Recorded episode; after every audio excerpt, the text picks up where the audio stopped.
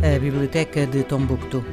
A biblioteca, a tinta, a escrita, é a única pátria onde podemos ter os pés. Ismael Dadier.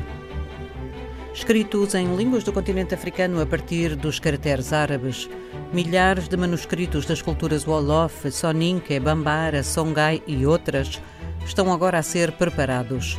Catalogação, restauro, leitura, digitalização e a revelar as profundezas da história de vastas regiões do continente entre os séculos XI e XX da nossa era.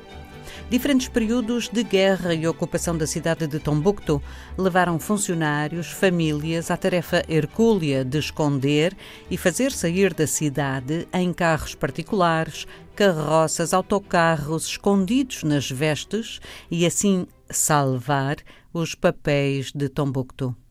Cartas, poemas, tratados de teologia, crónicas, registros de doenças e seu tratamento, relatos de guerra, são parte dos riquíssimos fundos dos arquivos da cidade. Tombuctu sempre foi um centro de passagem de viajantes e culturas, ponto de encontro e difusão. A partir do século XI, as notícias da sua importância como centro cultural foram fixadas por estudiosos do norte da África e da Península Ibérica. O sólido corpus documental que sobreviveu às guerras e ocupação permite-nos hoje saber da importância do legado árabe, mas também do de outras culturas cujas línguas se perderam. E podem ser estudadas agora, a partir dos documentos que sobreviveram.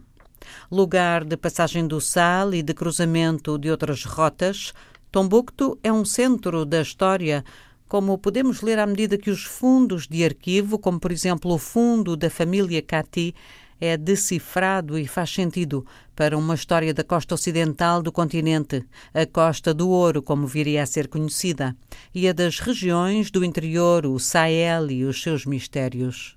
Complexas relações entre o mundo islâmico e diferentes formações políticas africanas começam a ser desvendadas graças aos papéis que alimentam a história. Tombuctu está integrada no património mundial da humanidade. As sugestões de Ana Paula Tavares hoje para os ouvintes são ver o filme Tombuctu. É um filme dirigido por Abderrahmane Sissako e lançado em 2014. E ouvir Salif Keita e também Sona Jobarté, vozes tributárias da história e ao serviço da atualidade.